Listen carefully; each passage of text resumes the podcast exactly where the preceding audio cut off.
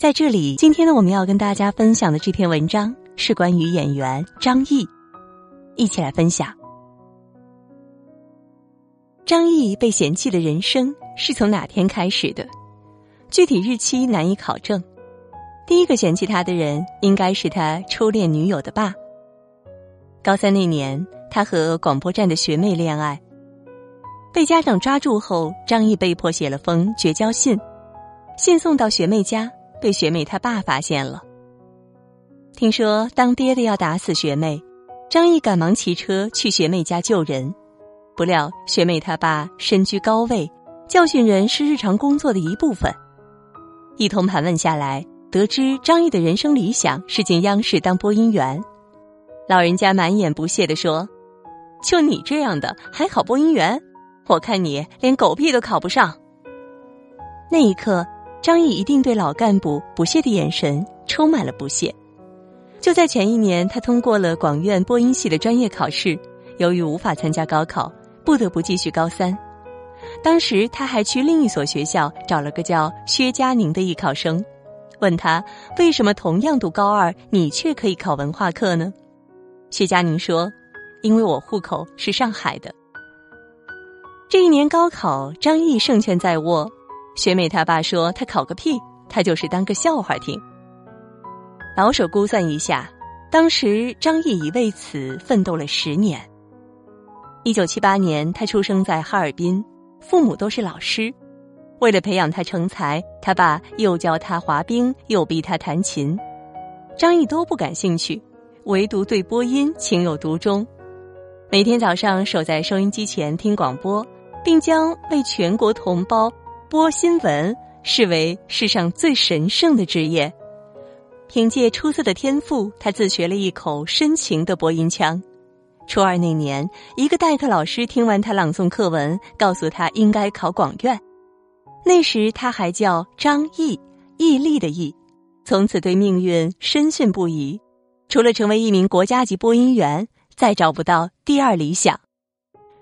不光他深信不疑，同桌也说：“你一定能考上，你就是未来的罗京，不罗毅。”多少年来，他走在学校里，师生们都说：“此人将来是要进央视的。”万万没想到，在被所有人看好、专业和文化课都取得了不错成绩的情况下，张毅落榜了。同年，一位少数民族同学加分，把他给挤了下来。他爸急得千里迢迢去广院找老师，老师感叹了一下，写了封信鼓励张毅来年再考。张毅一开始装作没事儿，等父母出去散步，独自在家哭了五分钟。爸妈给他做思想工作，让他再试一次。张毅摆摆手说：“不考了，考恶心了。”不久，居委会大妈送来了一张待业青年证，揣着证书，张毅倍感人生无常，整日无所事事。最终，在父亲的劝说下，一百个不情愿的考入哈尔滨话剧团。在他看来，播音才是正道，表演简直无聊。由于之前看话剧《赖宁》留下极为恶劣的印象，更是把话剧看得低到尘埃里，从此抽烟、喝酒、打架。自暴自弃，直到看了话剧《一人头上一方天》和《地质师》，他才找到新的理想。被两出话剧感动到流泪满面的他，开始认真的琢磨表演。没事儿就往剧院跑，趁人家不注意，把老剧本偷回宿舍看，一天天如饥似渴的喂养自己。一年下来，表演算是入了门。这时有人告诉他：“你要真想学话剧，得去北京。”一九九七年春，张毅瞒着单位偷跑到北京，住在哈尔滨空调机场驻京办事处的招待所里。抱着无尽希望，他跑去考解放军艺术学院，体检时被判为营养不良，又跑去考中戏，将读完两千个剧本后提炼的心得大谈特谈。中戏老师很负责任的给他意见：“你为什么不去考戏文系和导演系？”那时张毅年轻气盛，觉得你瞧不起我，也没有必要侮辱我。随后花钱买了辆二手自行车，特意骑车去广院溜了一圈，在厕所里撒了泡尿。离开广院时，大吼一声：“广院不过如此。”那天风很大，把张毅吹感冒了，却吹不走他留恋的心。从初春到盛夏，他遍访名胜古迹，兜里没钱了。幸好这是一个朋友说：“你可以去考战友文工团。”考完试，张毅窝在招待所等消息，三天就吃了一包方便面，饿到发懵时，招待所大妈煮了碗饺子，让他帮忙尝尝咸淡。张毅抱着饺子，难过的想：“北京这么大，就容不下一个我吗？”回到哈尔滨，剧团又要收学费，张毅怕战友那边录取他，学费就白交了。当时家里欠了几万块，他只好天天躲着班长走。好几次，张毅被堵在路上，脸上实在无光。无奈之下，他给战友打电话，人家说还有两个自费名额，你愿意来就来吧。还补充了一句：“你主要是声音不错，其他都差点意思。”就这么着。好不容易找到新理想的张毅，在接连被军艺中戏拒收后，自费进入了战友文工团，成为一名文艺兵。一年四千五百块钱的学费，没有津贴，各种生活置办也都得自己掏钱。刚进部队时碰巧阅兵，上头把新兵的事给忘了。三个月军训，训了四个多月，每次洗澡，老兵占满坑位，等新兵进去，满澡堂都是泥巴粉。刚要上肥皂来洗，集合哨声响起，又得负重二十公斤急行军。这一切锻炼了张毅的意志。与此同时，想当演员的他身上最大的劣势也在部队中显现出来。一言以蔽之，就是三个字：长得丑。当时班里选了三个最丑的男同学，张毅的名字就名列其中。排在他前面被公认为最丑的那个，就是后来《武林外传》里演燕小六的萧剑，被高度概括性的称为“对眼儿丑矮子”。当时张毅开玩笑说：“萧剑啊，你可以昂首挺胸的走到床底下去。”后来他才知道自己还不如长得像萧剑那么丑，丑成那样演个角色反而容易被人记住，但丑得像自己这样没什么特点，等于白丑了。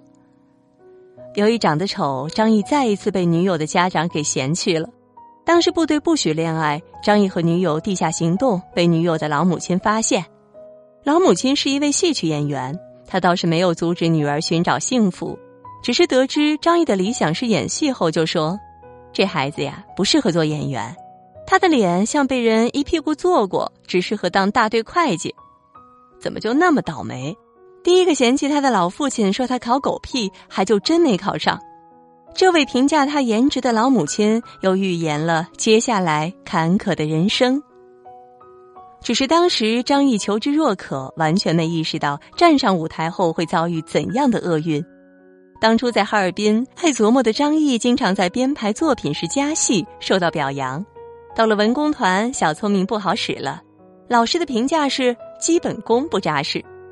好在张毅谦虚勤奋，天天给自己补课。为了证明恶补成果，还绞尽脑汁的写了本子。拉上萧剑表演时，特意给小品录了音效。结果老师看完说音效很好，小品结构一般，两人表演很差。第一次登台，张译就遭到了现实的重击。一千五百人的场子里，他和搭档演双簧说三国。之前每次排练，在场者都笑得收不住。结果正式登台，观众嗑瓜子的嗑瓜子，聊闲篇的聊闲篇把台上的人当空气。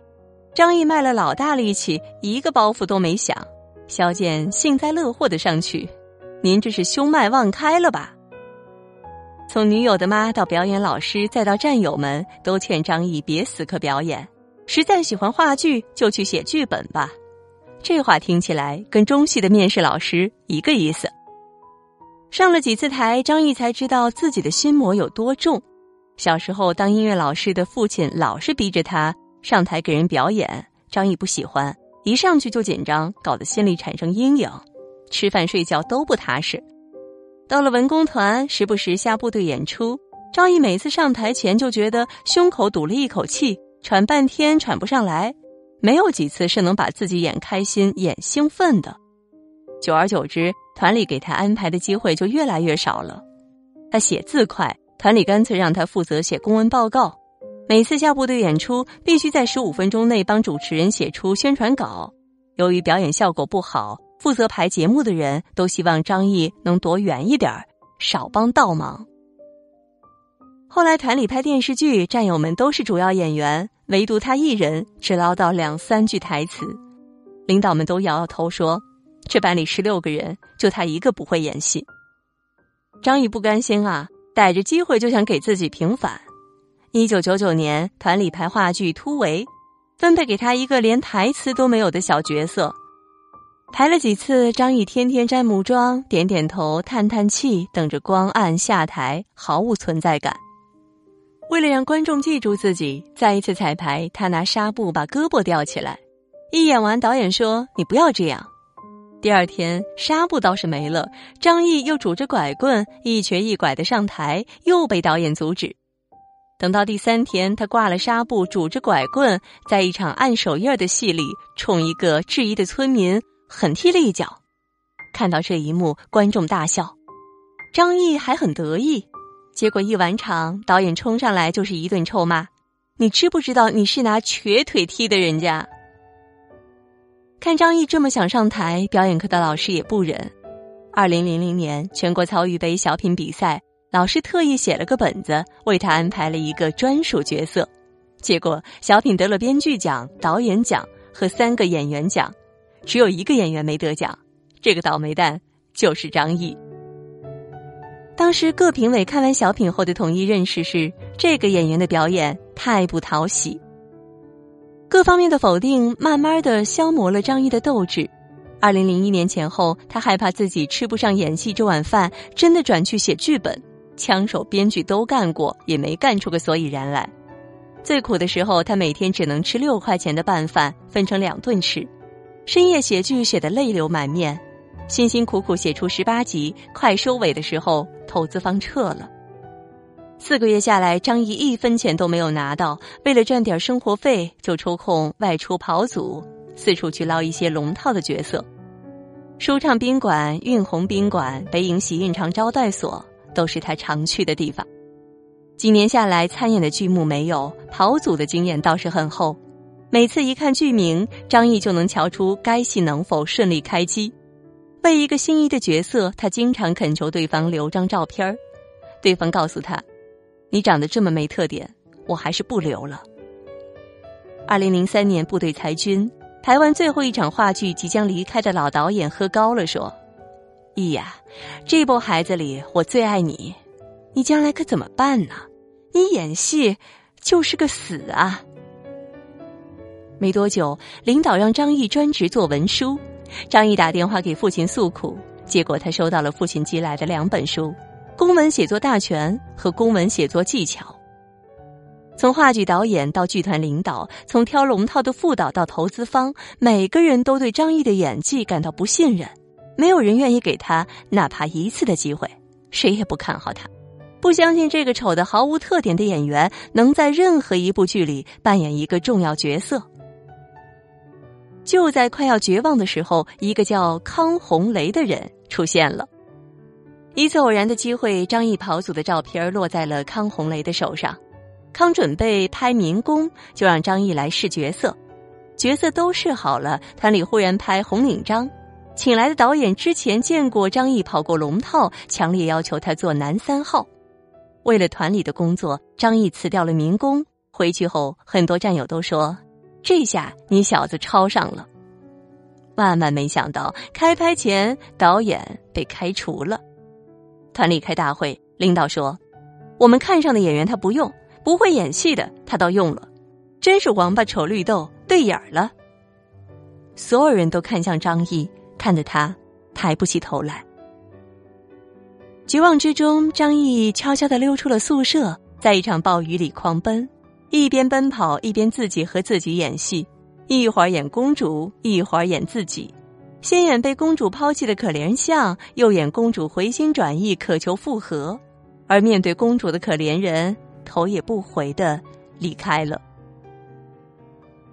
带着这份心情，张毅给康红雷打电话，问还能不能演民工，康依然欢迎他，张译立马向团里请假。团长和政委都充满怀疑，生怕这是张译自己臆想出来的。从艺八年，张译终于遇到了一个不嫌弃自己的导演。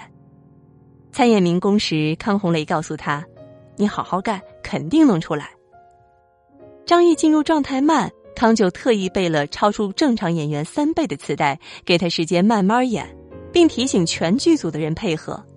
十几分钟的戏，张译一拍就是一下午。每次拍完，康就会走上前去抱抱他。细小的温暖让张译分外感动。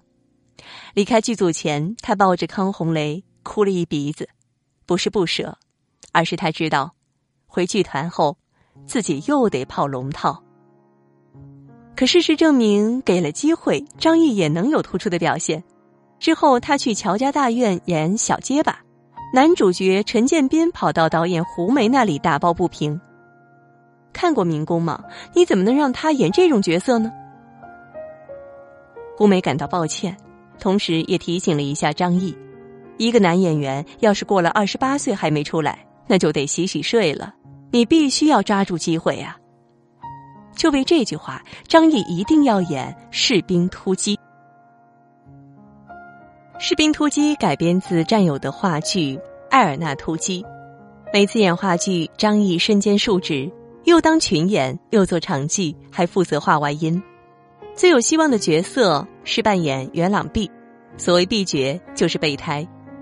话剧演了三年，张译只以群演身份演过一个警察，台词就一句：“五四九八，时间到了。”为了能在台上多露一秒钟的脸。张译把它改成了两句：“五四九八，时间到了，时间到了，五四九八。”得知康洪雷要把它拍成电视剧，张译郑重其事的写了封自荐信。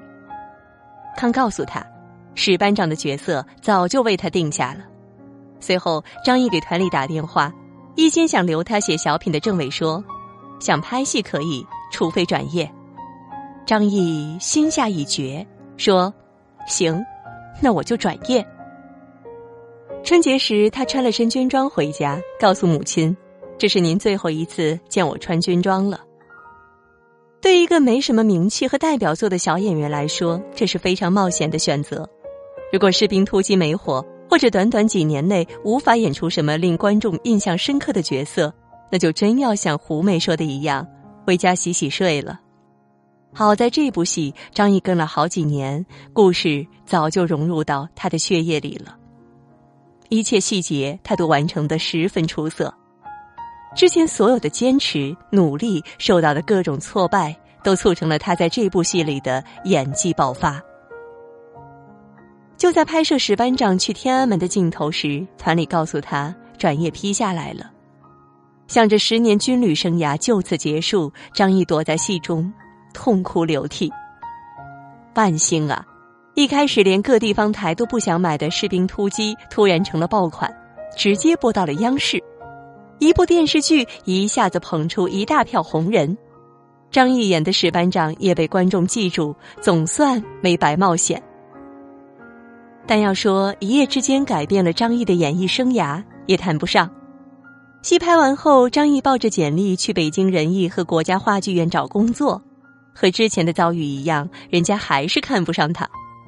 最后，他只能服从分配，去了石景山区的一所学院。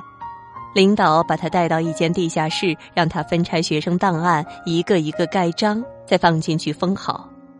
看着堆积如山的档案袋，张毅整个人都是木的。干了没多久，他就逃离了那所学校。在北漂的日子里，张毅的未来仍然不容乐观。有个剧从筹备到定妆再到体验生活，他都参与了。几个月耗进去，后来却没了下文。还有一次，他拿到了某个英雄人物的角色，正喜上眉梢呢。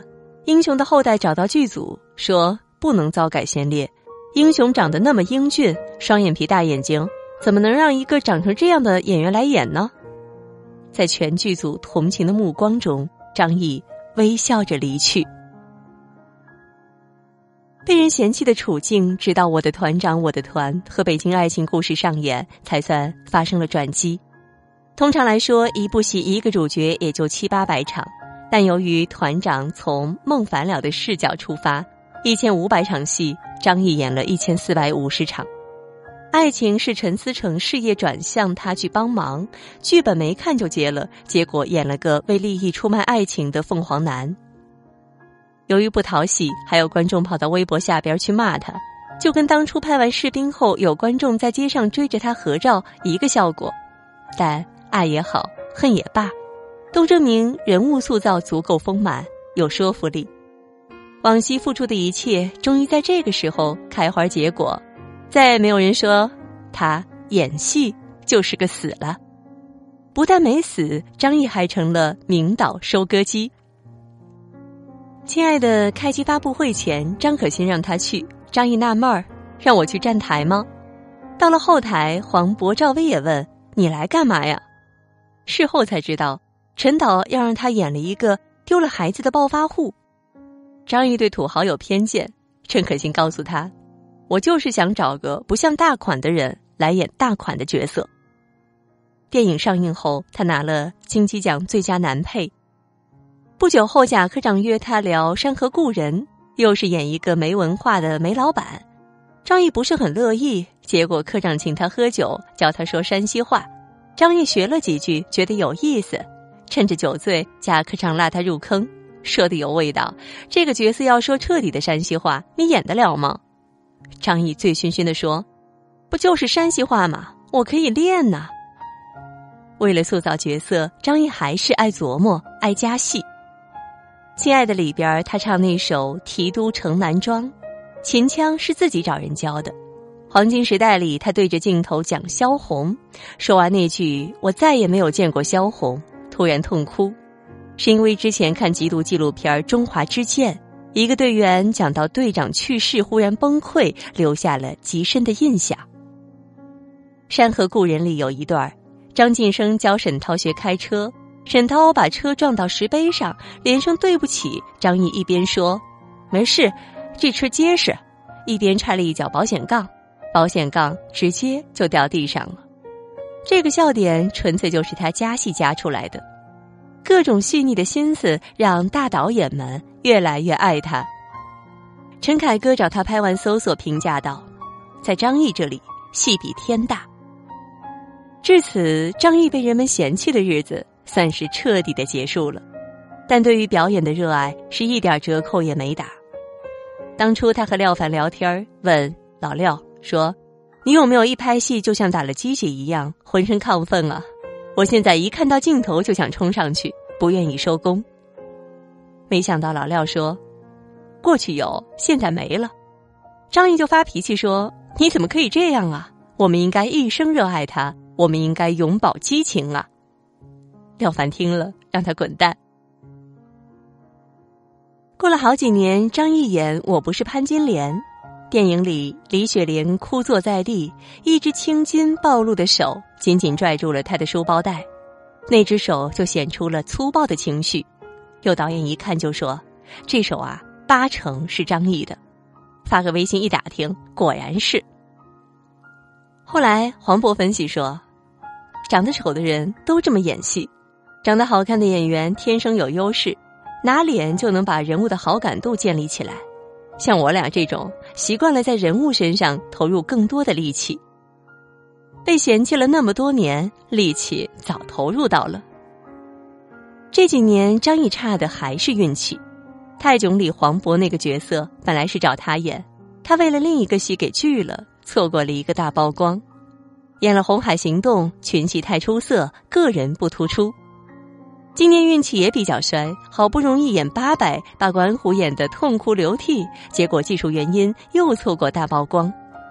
主演老谋子的一秒钟档期至今没定，当初看到他参演这两部电影，我还以为他要刷屏了，结果都没有了动静。虽然攀登者跟我和我的祖国很出彩，但是毕竟是群戏，不如独挑大梁来的刺激。希望老天爷开开眼，收一收神通吧，让这位被嫌弃了十几年的好演员整个海量级曝光，多出点风头，别老再这么摔下去。毕竟这年头，拒绝去真人秀上捞快钱，并把滴眼药水视为一种耻辱的演员，已经不多了。老话说得好，榜样的力量是无穷的，让张译这种榜样刷刷屏，演员才更有信仰。好故事才更有力量观众才更有盼望啊。我们下期再见。已不再有年少的念头岁月给我更多更深的感受。因为没有路能平定我没有退